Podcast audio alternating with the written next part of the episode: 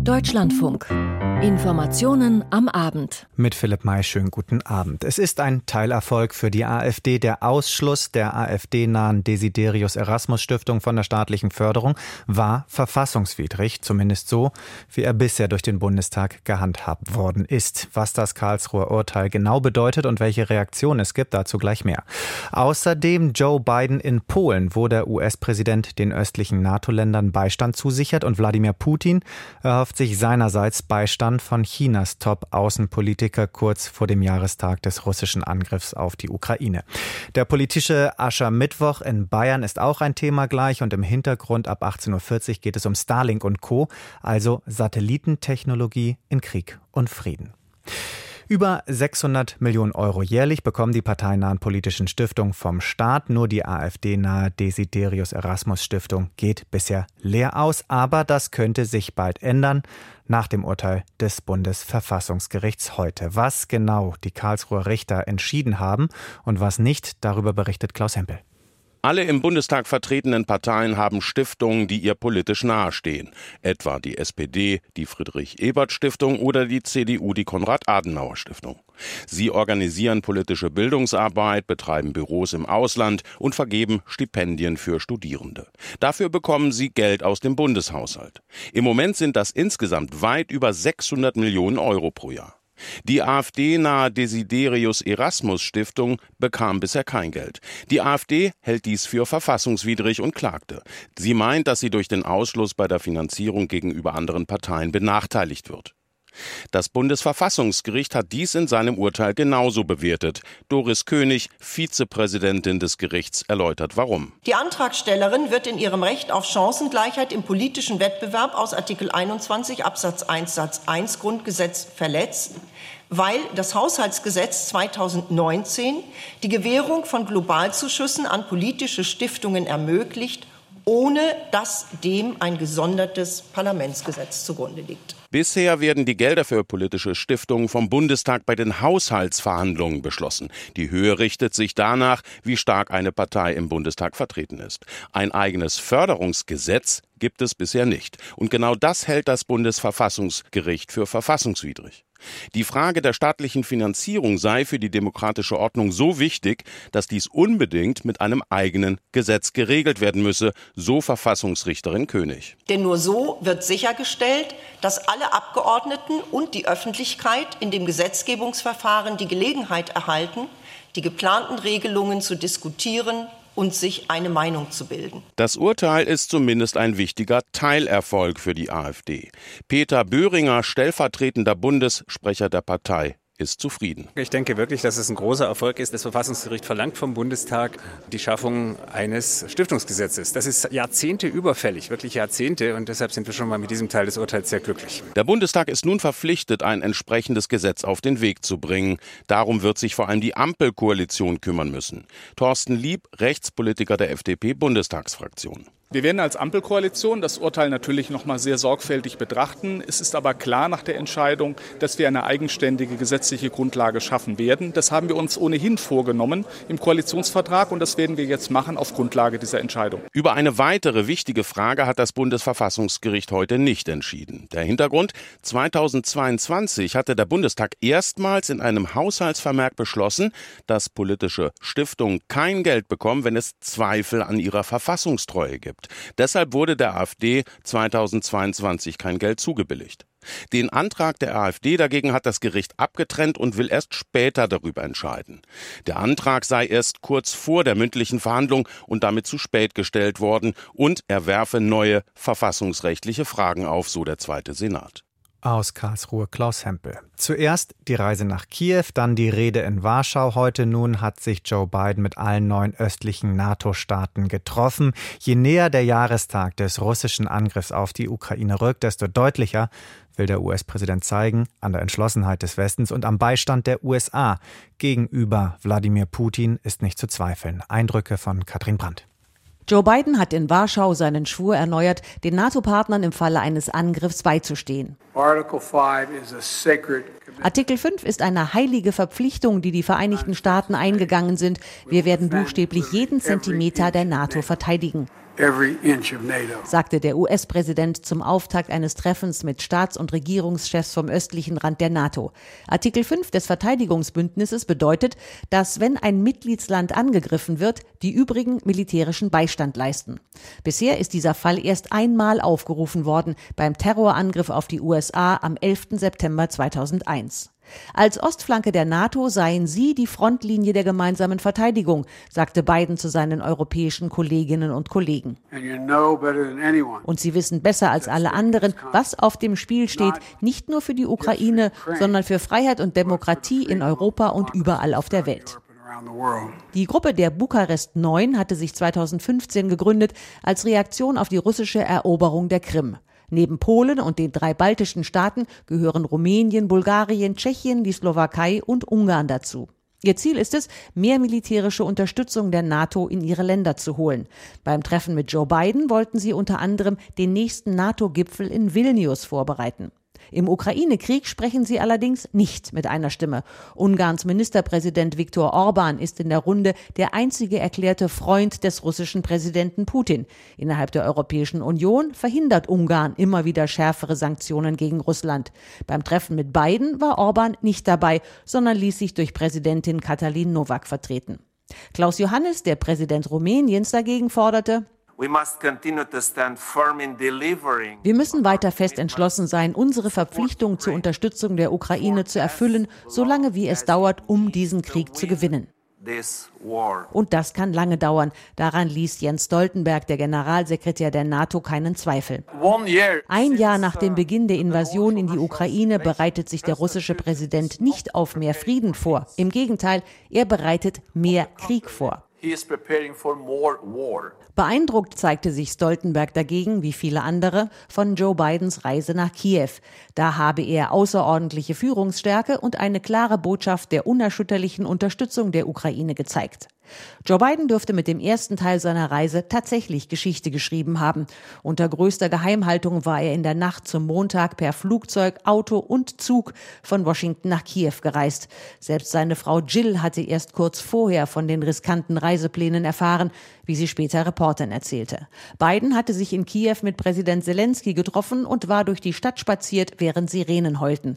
Am Tag darauf hatte er in der polnischen Hauptstadt Warschau vor tausenden Menschen am Königsschloss eine Rede gehalten, der polnischen Bevölkerung für ihre Unterstützung der Ukraine gedankt und erklärt, dass die Ukraine niemals ein Sieg für Russland sein werde. Aus Warschau Katrin Brandt. Und Wladimir Putin hofft nun auf verstärkte Hilfe aus China, das sich bisher, zumindest offiziell, neutral verhält, aber eben doch ein enger Verbündeter Moskaus ist. Ein vermeintlicher Friedensplan, den China am Freitag vorlegen will, wird im Westen mit großer Skepsis erwartet. Heute war Chinas Chefdiplomat Wang Yi im Kreml zu Gast. Christina Nagel. Dass Wang Yi im Kreml von Wladimir Putin empfangen wurde, kommt nicht von ungefähr. Beiden Seiten war es wichtig, noch einmal explizit zu unterstreichen, wie eng die Beziehungen zwischen den Ländern sind, ungeachtet des westlichen Drucks. Der russische Präsident würdigte nicht nur die enger werdenden Handelsbeziehungen, auch mit Blick auf die komplizierte internationale Lage, so Putin, käme der Zusammenarbeit eine besondere Rolle zu. Wang Yi seinerseits betonte Chinas Interesse an einer weiteren Vertiefung der strategischen Kooperation mit Russland. Inwieweit die von China in Aussicht gestellte Friedensinitiative für Russlands Krieg in der Ukraine in den Gesprächen mit dem russischen Präsidenten und Außenminister Lavrov eine Rolle gespielt hat, blieb offen. Aus dem russischen Außenministerium hieß es am Nachmittag lediglich, dass die Regierung Chinas Bereitschaft, eine aktive Rolle bei der Lösung der Ukraine-Krise einzunehmen, begrüße. Russland schätze Chinas ausgewogenen Ansatz in dieser Frage, so Maria Sacharowa, die Sprecherin des Ministeriums. Bereits gestern hatte sich der ranghöchste chinesische Außenpolitiker mit dem Sekretär des russischen Sicherheitsrates Patruschew getroffen. Wang Yi hatte dabei erklärt, dass sich unter der Führung von Xi Jinping und Präsident Putin die Beziehungen weiterentwickelt hätten. Sie seien inzwischen so fest wie Felsen. Der chinesische Staatschef wird in den kommenden Monaten in Moskau erwartet. Präsident Putin hatte ihn bereits Ende vergangenen Jahres zu einem Staatsbesuch eingeladen. Christina Nagel. Und bereits gestern in seiner Rede zur Lage an die Nation hatte Putin ja schon das Aussetzen des Atomwaffenkontrollvertrags New Start angekündigt und heute haben beide Parlamentskammern diesen Schritt gebilligt. Über die Hintergründe Frank Eichmann. Dafür 401, keine Gegenstimme, keine Enthaltung. Das Föderalgesetz wurde einstimmig angenommen, meldete der russische Parlamentspräsident Vyacheslav Volodin Vollzug keine 24 Stunden nach der Ankündigung Präsident Putins, den Abrüstungsvertrag New Start auszusetzen. Wir haben mit der Umsetzung der Rede des Präsidenten begonnen mit einem Gesetz, das helfen wird, die Sicherheit unseres Landes zu gewährleisten. Der Paukenschlag in Putins Rede kam überraschend, hatte doch noch Anfang Februar Präsidentensprecher Peskov für eine Verlängerung von New Start über 2026 hinausgeworben.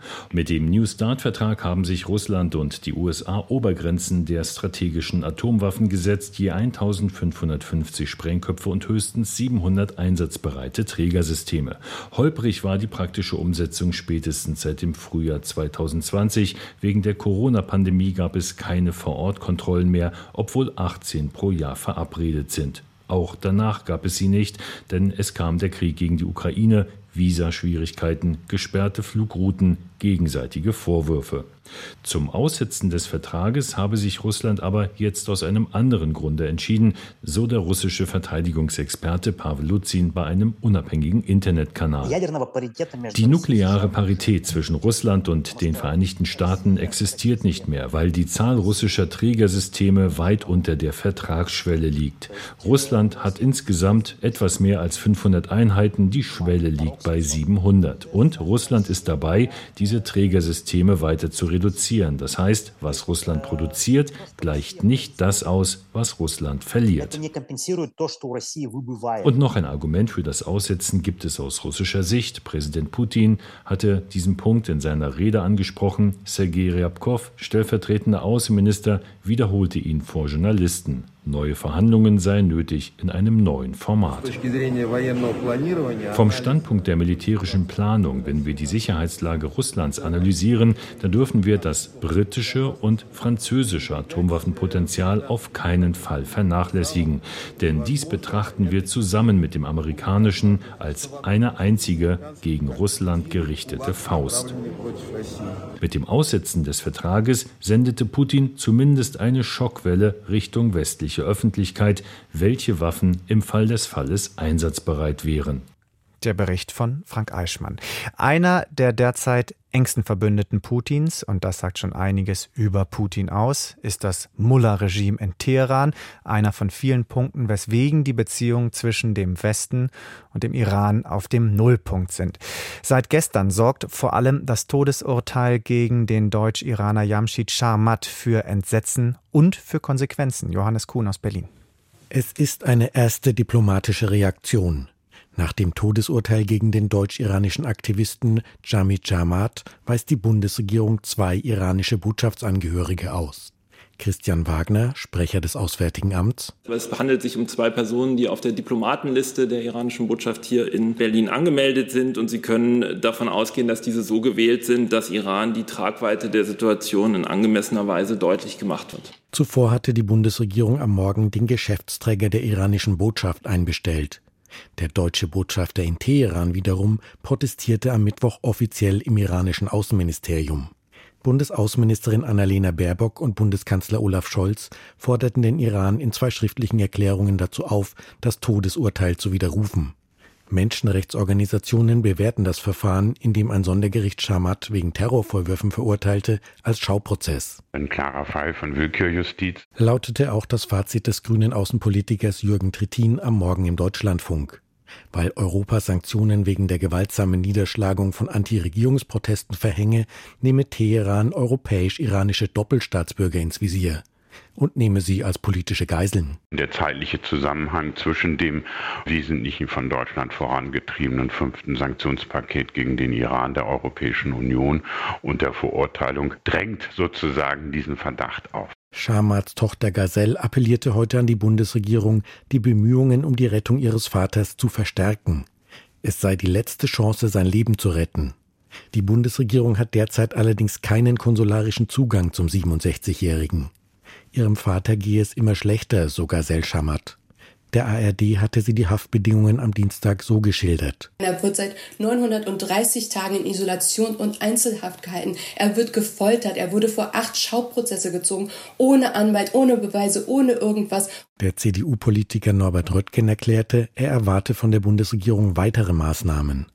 Der CDU-Vorsitzende Friedrich Merz forderte in der Bild-Zeitung die Ausweisung des iranischen Botschafters. Am Montag hatten die EU-Außenminister ein neues Sanktionspaket beschlossen, da Teheran Proteste weiterhin gewaltsam niederschlagen lässt. Iran seinerseits hat darauf inzwischen mit Gegensanktionen reagiert. Auf einer entsprechenden Liste finden sich auch drei deutsche Bundestagsabgeordnete. Roderich Kieserwetter, CDU, Renata Alt von der FDP und der SPD-Politiker Michael Roth. Die drei hatten die Führung in Teheran deutlich für die brutale Niederschlagung der Antiregierungsproteste kritisiert. Der Bericht von Johannes Kuhn. Extrem angespannt ist mal wieder die Lage zwischen Israelis und Palästinensern und nun sind bei einem israelischen Militäreinsatz im Westjordanland mindestens zehn Palästinenser getötet worden. Vieles ist noch unklar. Jan-Christoph Kitzler berichtet. Das israelische Militär gab an, der Einsatz in der Innenstadt von Nablus habe zum Ziel gehabt, drei Terrorverdächtige festzunehmen. Die drei Männer sollen zum palästinensischen islamischen Dschihad bzw. einer Terrorzelle in Jenin im Norden des Westjordanlandes gehören. Den Berichten zufolge hatten die drei Männer das Feuer eröffnet. Auch außerhalb des Gebäudes, in dem sie sich verschanzt hatten, waren die israelischen Einsatzkräfte unter Beschuss geraten. Üblicherweise finden die Einsätze des israelischen Militärs in der Nacht statt. Dieses Mal aber hatte es Geheimdienstinformationen über das das Treffen der drei Männer gegeben und man habe sich zum Einsatz entschlossen, sagte ein Militärsprecher. Aus Sicherheitskreisen wird nun die Befürchtung geäußert, dass wegen der vielen Toten und Verletzten nun eine weitere Eskalation bevorsteht. Schon seit Monaten ist die Sicherheitslage im von Israel besetzten Westjordanland sehr angespannt. Seit einer Reihe von palästinensischen Terroranschlägen im vergangenen Jahr finden dort verstärkt Razzien des israelischen Militärs statt. Dabei und bei Terroranschlägen sind seit Jahresbeginn 59 Palästinenser getötet worden, meist bewaffnete Kämpfer, aber auch Zivilisten. Bei Anschlägen durch Palästinenser starben im gleichen Zeitraum neun Israelis und eine Ukrainerin. Der Bericht von Jan-Christoph Kitzler aus Tel Aviv. Zurück nach Deutschland. Es könnten harte Auseinandersetzungen mit langen Streiks werden. Das befürchten zumindest nicht wenige Beobachter der Tarifverhandlungen für den öffentlichen Dienst. Zu weit auseinander liegen die Vorstellungen der Parteien. Die Gewerkschaft Verdi fordert 10,5 Prozent mehr Lohn für die rund 2,4 Millionen Beschäftigten. Völlig utopisch, sagen die Kommunen. In diesen Stunden ist die zweite Verhandlungsrunde angelaufen. Ein Ergebnis erwartet niemand. Aus Potsdam berichtet Christoph Richter. Ihr alle haltet dieses Land am Laufen und deshalb erwarten wir von der Politik und von den Dienstgebern Respekt und Anerkennung und mehr als nur warme Worte. Man werde sich nicht mit einem schlechten Ergebnis abspeisen lassen. Verdi-Chef Frank Wernicke schwört mit altbekannten Worten auf den Tarifkonflikt ein. Etwa 400 Beschäftigte sind aus dem ganzen Bundesgebiet nach Potsdam gekommen zum Verhandlungsort der Tarifverhandlungen im öffentlichen Dienst bei Kommunen und im Bund. Darunter sind Müllwerker, Erzieherinnen und Erzieher, Busfahrerinnen und Busfahrer. Die Forderung von 10,5 Prozent mehr Gehalt, mindestens aber 500 Euro monatlich bei einer Laufzeit von zwölf Monaten sei keineswegs überzogen, wiederholt Gewerkschaftschef Wernicke. Der öffentliche Dienst wird auf Verschleiß gefahren und das müssen die Beschäftigten, das müsst ihr austragen. Vor einem Monat ist die erste Verhandlungsrunde in Potsdam ergebnislos zu Ende gegangen. Seit dem heutigen Nachmittag treffen sich die Verhandlungsspitzen zu einer weiteren Runde. Jetzt seien die Arbeitgeber am Zug, sagt Verdi-Chef Frank Wernicke. Sie hatten jetzt wirklich genügend Zeit, um sich einen Plan zurechtzulegen. Und wir erwarten, dass es ein Angebot gibt, und zwar ein Angebot, das nicht Taktiererei bedeutet, sondern das eine Perspektive für den Abschluss ermöglicht. Vom Tarifvertrag für den öffentlichen Dienst sind rund 2,5 Millionen Beschäftigte betroffen. Die Inflation, die hohen Energiepreise seien kaum noch zu bezahlen, sagt die Bankangestellte Katja Küseling aus Wandlitz bei Berlin. Es ist in jedem Fall angemessen. In Anbetracht der aktuellen Inflationslage und in Anbetracht dessen, womit wir uns in den letzten Runden so zufrieden gegeben haben, ist es schon mehr als angemessen. Die Gewerkschaftsforderungen seien schlicht unbezahlbar, sagt Wolf Rüdiger Michel, Christdemokrat und Landrat des Landkreises Rottweil und Stellvertreter des Vorstands der Vereinigung der kommunalen Arbeitgeberverbände, der Verhandlungsführer auf Seiten der Kommunen. Er betont, dass man gewillt sei, einen Kompromiss zu finden, aber nicht zu jedem Preis. Im Moment ist man natürlich noch sehr weit auseinander. Die Gesamtforderungen sind rund 15 Prozent. Das bedeutet für die Kommunen 15,4 Milliarden Euro. Das ist ein Paket, das so nicht zu schultern ist. Letztlich brauche man einen Kompromiss, der alles abbilde. Einen Abschluss, wie ihn die Gewerkschaften fordern, sei aber unbezahlbar.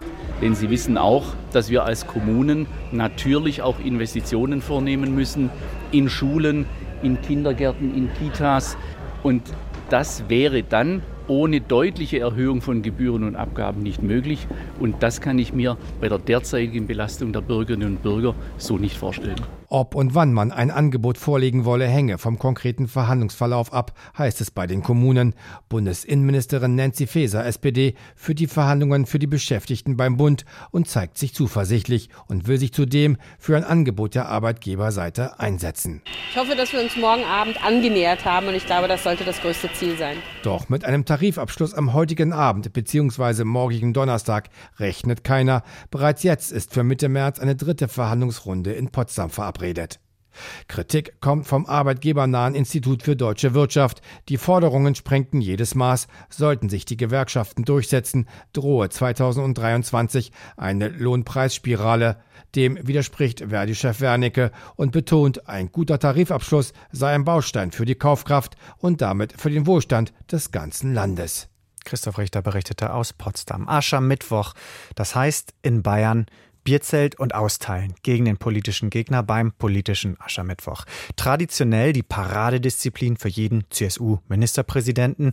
Nach drei Jahren Corona-Pause fand das Ganze zum ersten Mal wieder im gewohnten Format statt, pünktlich zum Wahlkampfauftakt in Bayern. Und glaubt man Markus Söder, dann lautet der politische Wettbewerb im Freistaat und ganz generell in Zukunft Schwarz gegen Grün. Eindrücke von unserem Bayern-Korrespondenten Michael Watzke.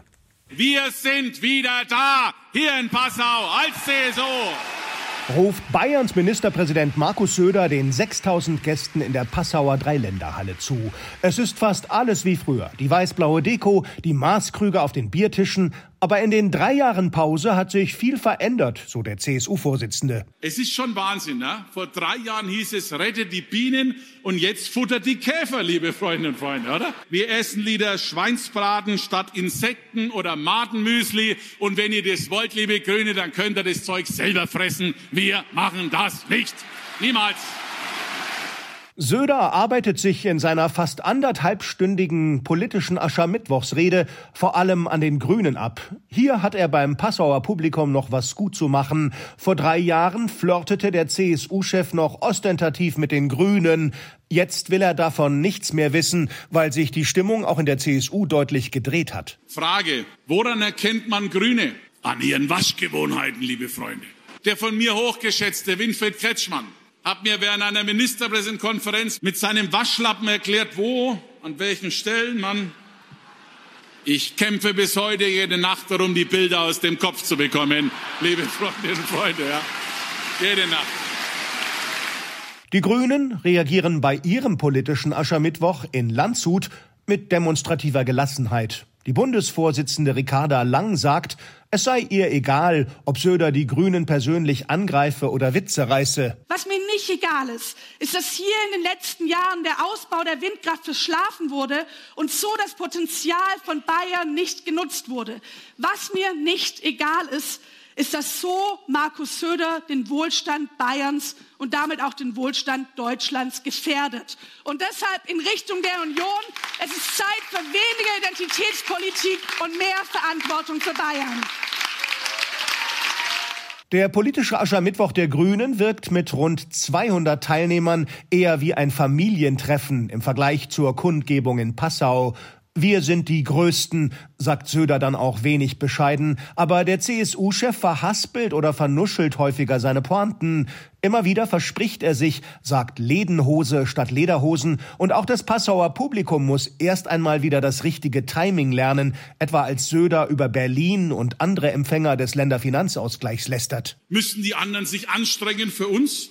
Nun, ein kleiner Blick auf die Bilanz des Länderfinanzausgleichs lässt einen dieses Argument doch leicht erschüttern. Richtig schüttern, ja? Ich baue es erst auf, warte, kommt schon. Nicht auf der Rednerbühne in Passau dabei, sondern nur im Publikum sitzend, der frühere Bundesverkehrsminister Andreas Scheuer. Der hätte eigentlich als amtierender CSU-Bezirksvorsitzender von Niederbayern reden sollen.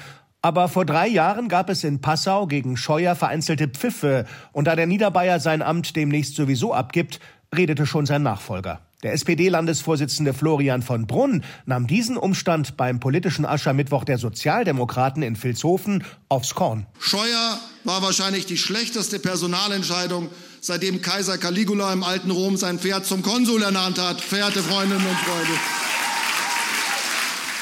In Dingolfing tritt für die FDP der prominenteste Teilnehmer des diesjährigen politischen Aschermittwochs auf, Bundesfinanzminister Christian Lindner. Der lobt demonstrativ die Ampelpartner aus Berlin, SPD und Grüne, und überlegt dann besonders lange, ob ihm auch etwas Positives zur CSU einfällt. Vielleicht dies, vielleicht dies.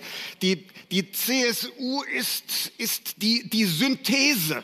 Im einen Arm das Ferkel, im anderen Arm der Teller mit dem Kotelett.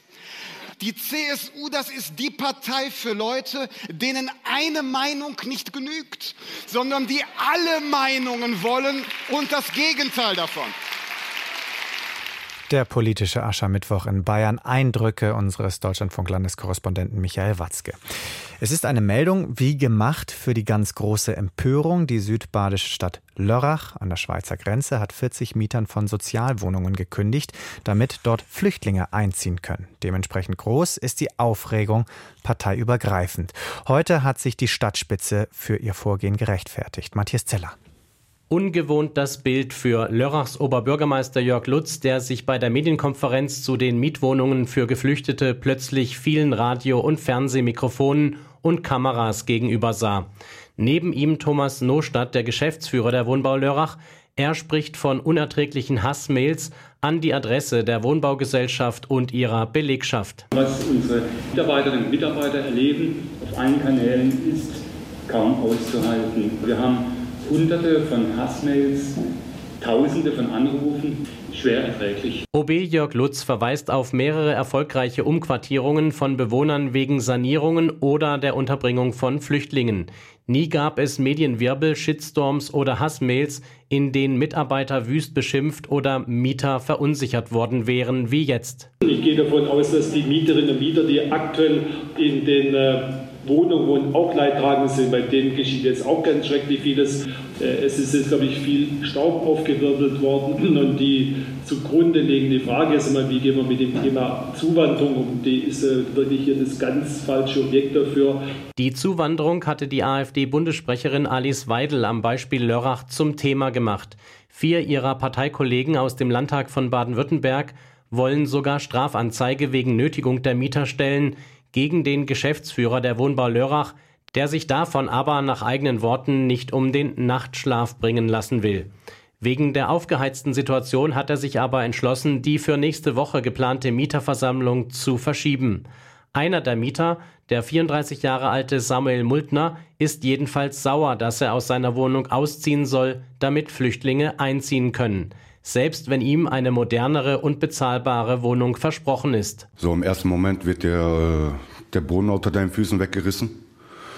Im zweiten Moment gegen das System hat man keine Chance. Wenn Sie als letztes in dieser Wohnung stecken, wohnen sie sozusagen in einem ukrainischen Flüchtlingsheim. Unzufrieden sind auch andere Mieter der fünf Gebäude der Wohnbau Lörrach. Ich habe so generell nichts gegen Flüchtlinge. Aber ich finde es Blödsinn, weil wir erst vor einem halben Jahr eingezogen sind. Verständnis habe ich nicht, aber wir müssen halt damit leben. Wir bekommen ja andere Wohnungen. Von der Miete her sollte es also schon entsprechend der jetzigen sein. Wesentlich höher darf sie also nicht sein. Das verspricht Lörrachs Oberbürgermeister Jörg Lutz, zugleich Aufsichtsratschef der Wohnbau Lörrach. Er kann verstehen, dass die Entscheidung von Stadt und Wohnbau den Mietern sauer aufstößt. Dafür haben wir natürlich auf jeden Fall Verständnis. Es ist klar, wenn es mal an so Dinge geht wie Änderung der eigenen Wohnung. Das ist klar. Auf der anderen Seite, wir haben wirklich viele gute Erfahrungen mit solchen Projekten, wo wir Mieterinnen und Mieter umsetzen. Also deswegen, die Wohnbau kann das. Aus Lörrach Matthias Zeller und das waren die Informationen am Abend. Ich möchte Ihnen noch unseren Podcast Der Tag ans Herz legen, immer online ab 17 Uhr, montags bis freitags auf allen gängigen Podcast-Plattformen und natürlich in unserer Deutschlandfunk Audiothek. Heute mit meinem Kollegen Tobias Armbrüster unter anderem zur Osteuropa-Tour von Joe Biden. Ich bin Philipp May, vielen Dank fürs Zuhören und bis bald. Tschüss.